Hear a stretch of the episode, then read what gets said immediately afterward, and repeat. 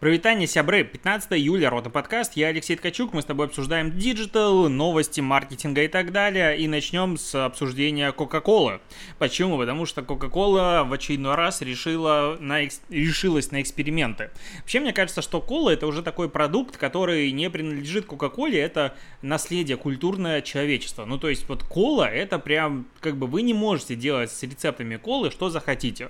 И тут, э, как бы, гендиректор компании сказал, сказал, что кола Zero, она, конечно, прикольная и вообще все у нее замечательно, но что-то нам кажется, что она может приносить больше бабла. И поэтому они взяли, изменили ее вкус и рецепт и сделали ее более вкусной, как они говорят, и сделали ребрендинг.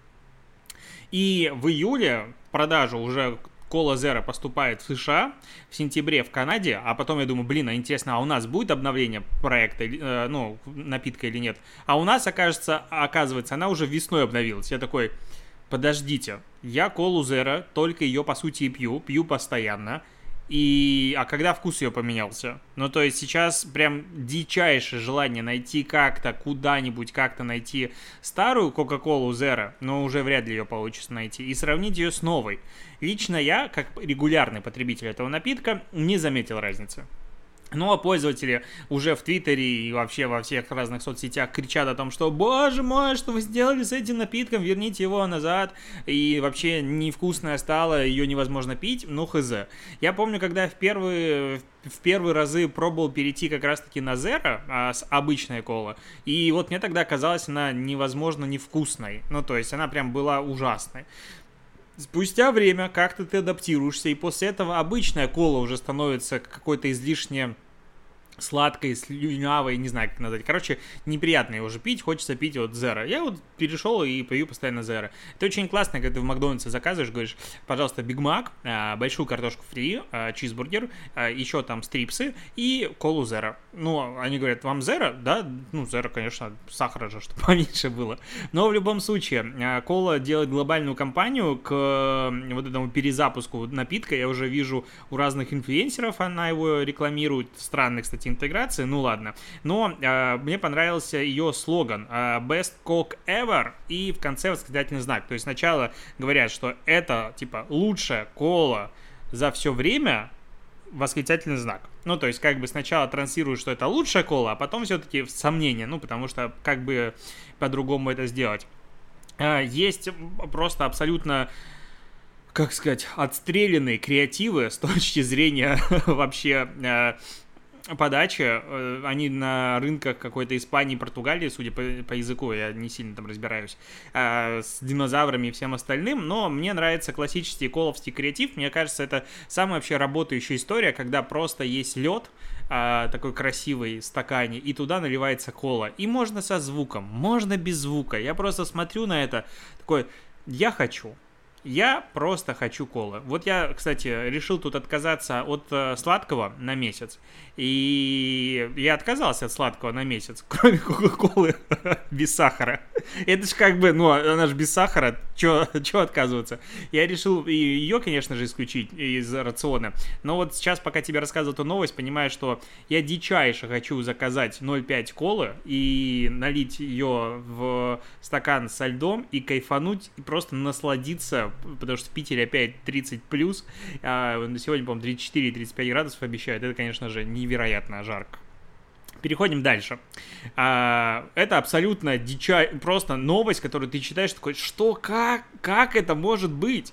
А, короче, э, начали писать разные книги по крупным сервисам, не сами сервисы, а какие-то, ну, отдельные журналисты. Вот как, допустим, книга No Filter про Инстаграм, а Сара, не помню ее фамилию, которую написала, я ее купил уже в русскоязычном переводе, и хочу ее все-таки прочитать, и не могу, она дико интересна. Ну, то есть вот одна из книг, которые я постоянно думаю, что надо прочитать. Я начал ее читать на английском, прочитал страниц где-то 150, вообще восторг.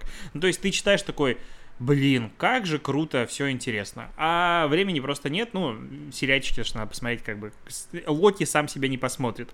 И тут такая же, как бы, книга, только более жесткая, как я понимаю, выйдет про Facebook. Называется «Уродливая правда внутри битвы Facebook за доминирование». Я ее 100% вообще куплю, просто безоговорочно, конечно же, она у меня тоже будет. Когда-нибудь я прочитаю, но Из этой книги оказывается, что раскопали, что в 2014-2015 годах у, только вдумайся в это число, 16 тысяч сотрудников Facebook был доступ к личным данным пользователей. При этом 52 из них уволили за использование чужих личных данных в собственных интересах. Но какие кейсы здесь приводятся, просто жесть. Допустим, а, история про одного инженера. Он использовал доступ, чтобы найти свою спутницу во время отдыха в Европе. Она, типа, поссорилась с ним, выбежала из гостиничного номера. Он просто, окей, сейчас найдем где-то. Второй использовал доступ через подчиненного, чтобы найти женщину, которая перестала отвечать на его сообщения после свидания. Он зашел, прочитал ее сообщение в мессенджере за несколько лет. Потом посмотрел удаленные скрытые фотографии, записи, которые она открывала или комментировала. И видел ее местоположение. И так далее. И такого как бы было много. И я такой, вообще, как это, что это, как? Сейчас Facebook говорит, ну, типа, мы у всех уже уволили, такого больше нет. Но там дальше подробности просто жесть. Типа, такой вот доступ к личным данным, по сути, был а, для того, чтобы убрать лишний бюрократизм.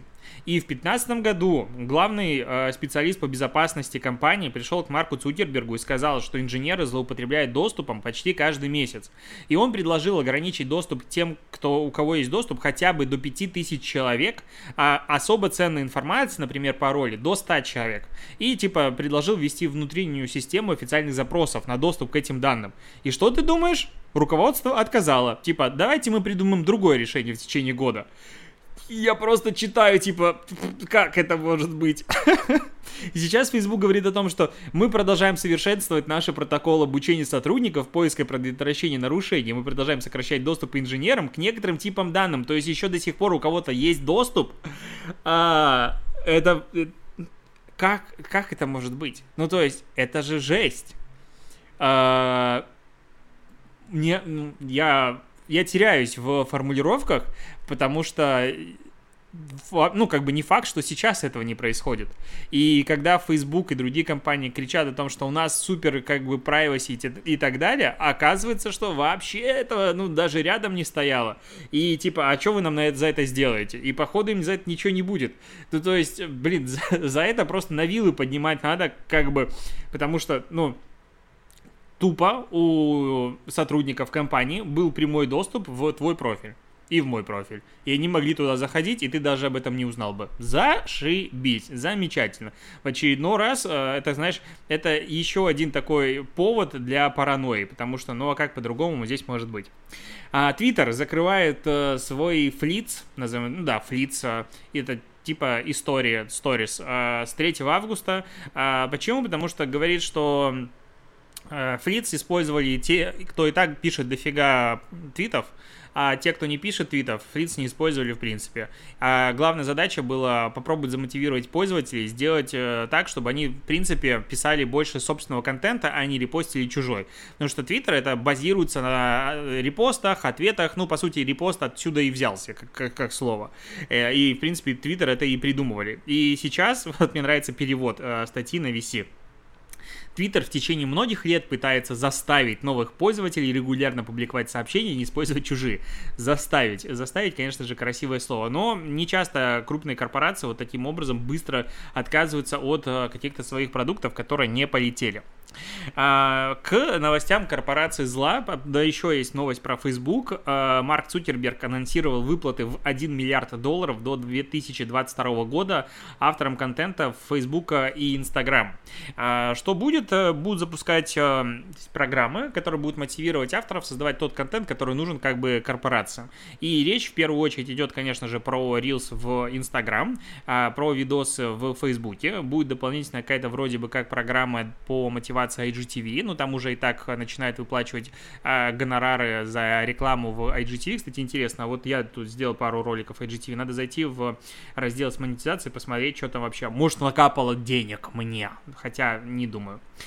А, Netflix запланировал добавить свои, в свой сервис видеоигры в 2022 году. Что-то я запинаюсь. В 2022 году в Netflix могут появиться видеоигры. Они наняли там специалистов, которые занимались разработкой игр. И интересно, что произойдет. То есть, опять же, как только у тебя есть трафик, как только у тебя есть аудитория, каждый сервис начинает э, захватывать соседние э, направления бизнеса. Ну, если на Netflix будут игры, возможно, они будут по мотивам каких-то шоу и чего-то подобного, будет интересно, конечно же, и, возможно, скоро стриминговые сервисы, типа там Disney Plus и всех остальных, начнут конкурировать с каким-нибудь стримом. Короче, индустрия развлечений начинает конкурировать не просто за внимание, а за внимание вообще в принципе, то есть не Disney Plus конкурирует с Netflix, а Disney конкурирует, не знаю, с PlayStation, и вообще просто дичайшая борьба будет за нас с тобой, как за э, потребителей контента. Чувствуешь, как круто, да, когда тебя конкурируют.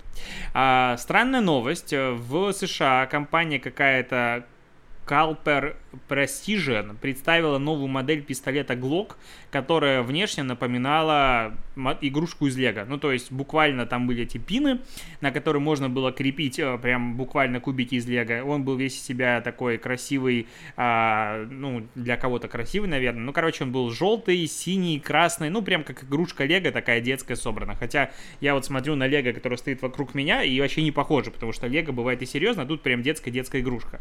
И пользователи немножечко подохренели, говорят, вы что, делаете пистолет, вы, который выглядит как игрушка, а что будет? Ну, типа, а что может быть? Лего как бы тоже компания не оценила а, такую штуку, отправила судебную претензию с просьбой снять с производства этот пистолет. Его сняли, продали типа в районе там 20 экземпляров, насколько я понял, и сняли пистолет с продажи.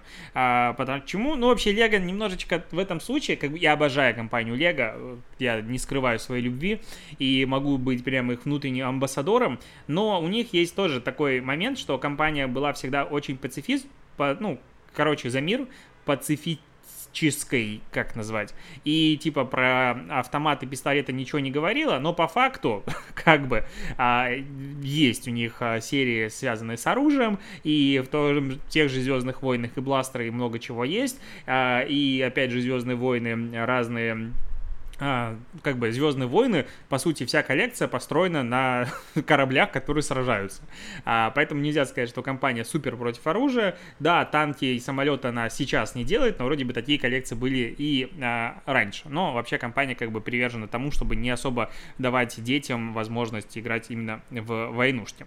А Spotify подвели итоги года работы в России и подвели, короче, топы в разных категориях, и тут интересно. А, по а, России, Казахстан, ну, короче, по э, СНГ, насколько я понимаю, где Spotify запустился, и только по России, только по России. Короче, а оказывается, что мы слушаем в Spotify большей степени российскую музыку. Вот что удивительно. Ну, Россия, Украина, Беларусь. А, Топ-10 сольных исполнителей. Первое, Моргенштерн, ну, как бы очевидно. Второе, Скриптонит.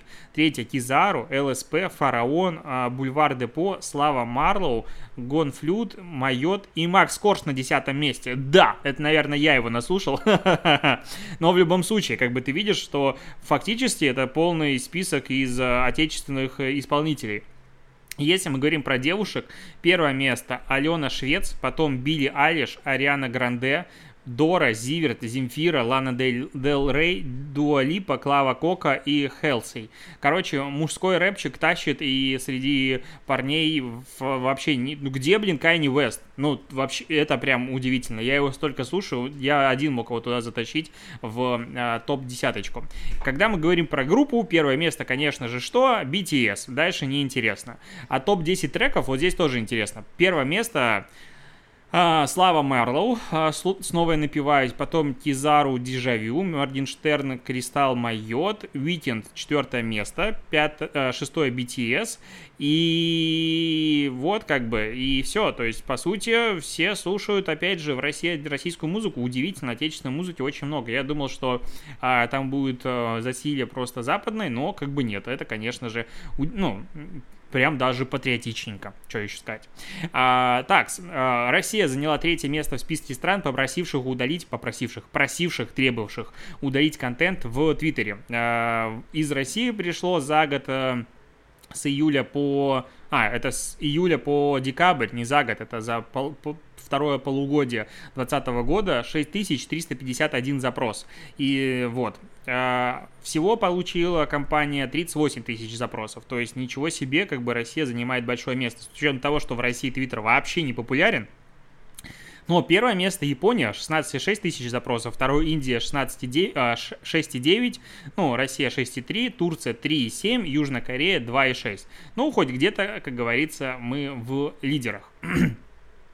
На составе появилась новость о том, что две трети клиентских запросов в финансах, e-commerce и телекоме решают чат-боты. А, это исследование со ссылкой агентства Marks Web. Короче, провели. 66% запросов это чат-боты решают. И, э, допустим, э, чат-бот Олег в приложении Тинькофф Банк обрабатывает около 65% запросов.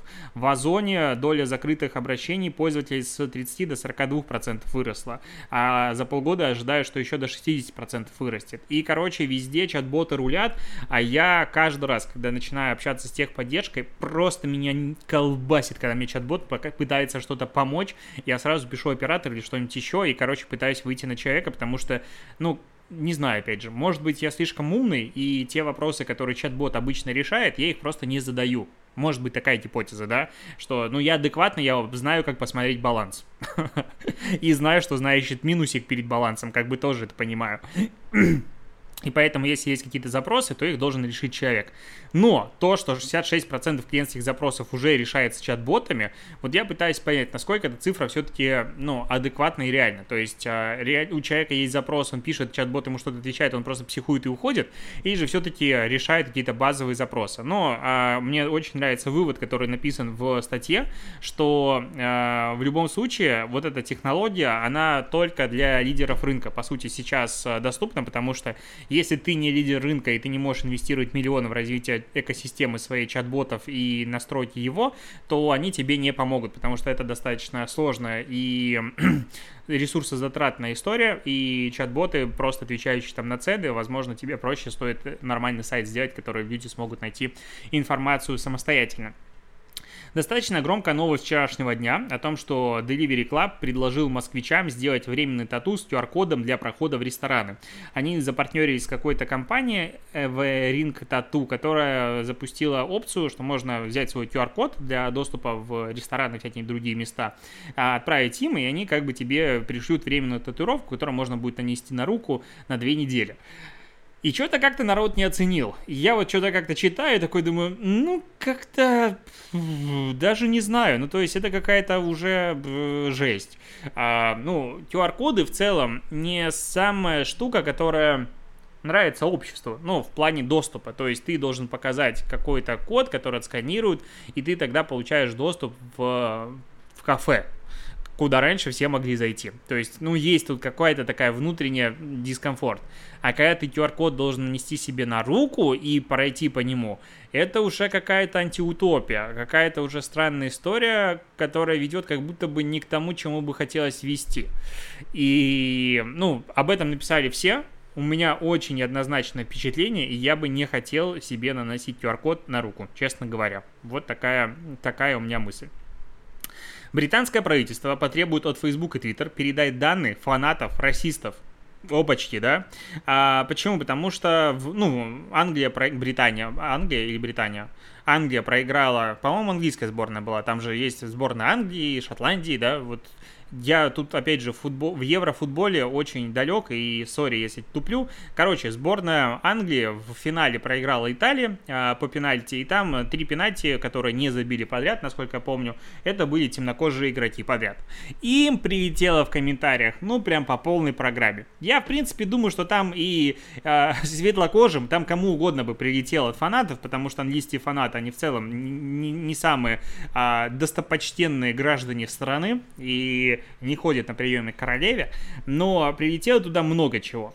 И теперь э, правительство говорит, так, чуваки, а давайте-ка мы все-таки разберемся с тем, что вы тут пишете.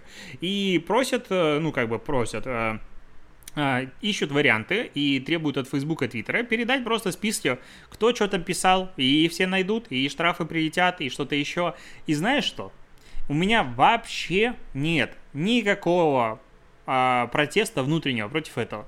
Потому что вот почему-то многие считают, что то, что ты пишешь в интернете, это как будто, ну, это же интернет, какая разница? Нет, это те же слова. Если за какие-то слова в реальной офлайновой жизни можно получить штраф или даже судебное разбирательство, почему за те же слова точно такому же человеку, но онлайн этого нельзя сделать. Поэтому я полнейшим образом поддерживаю эту ситуацию. Да, надо думать, что ты пишешь, да, надо думать об этом. Ну, или ты хочешь э, написать, ну, тогда будь добр, неси ответственность за свои слова. Поэтому э, полностью поддерживаю и жду, когда такая ситуация начнет быть э, регулярной, постоянной, и когда по, не знаю, скриншотам комментариев можно будет э, судить людей. Почему нет? Ну, то есть не, в принципе, история про а, какие-то политические тезисы, как это у нас бывает, а именно про прямые оскорбления, про угрозы и все остальное, потому что, ну, с этой проблемой справляться не так легко, как кажется, и это всегда, ну, даже если мы говорим, допустим, про какую-то критику или что-то еще, ты делаешь какую-то единицу контента, выпускаешь ее, вот, публикуешь, и потом тебе прилетает, не знаю, 100 пользователей решило написать, типа, все клево, но вот здесь у тебя что-то не так, здесь можно было бы что-то улучшить. И для пользователя это как бы совет-рекомендация, а для автора контента это 100, 100 а, моментов критики, которые прилетают ему за шиворот. Ну вот даже такой простой пример. И если ты когда-нибудь оказываешься с другой стороны, начинаешь очень по-другому сразу же чувствовать, что вообще происходит со словами и как они могут больно ранить, как вот это вот а, классическое слово из каких-то фильмов и сериалов. Вот, поэтому, да, надо следить за базаром, назовем это так. На этом буду заканчивать подкаст. Спасибо, что дослушиваешь. Услышимся с тобой завтра. Завтра пятница, и неделя, конечно, пролетела супер быстро. Пока.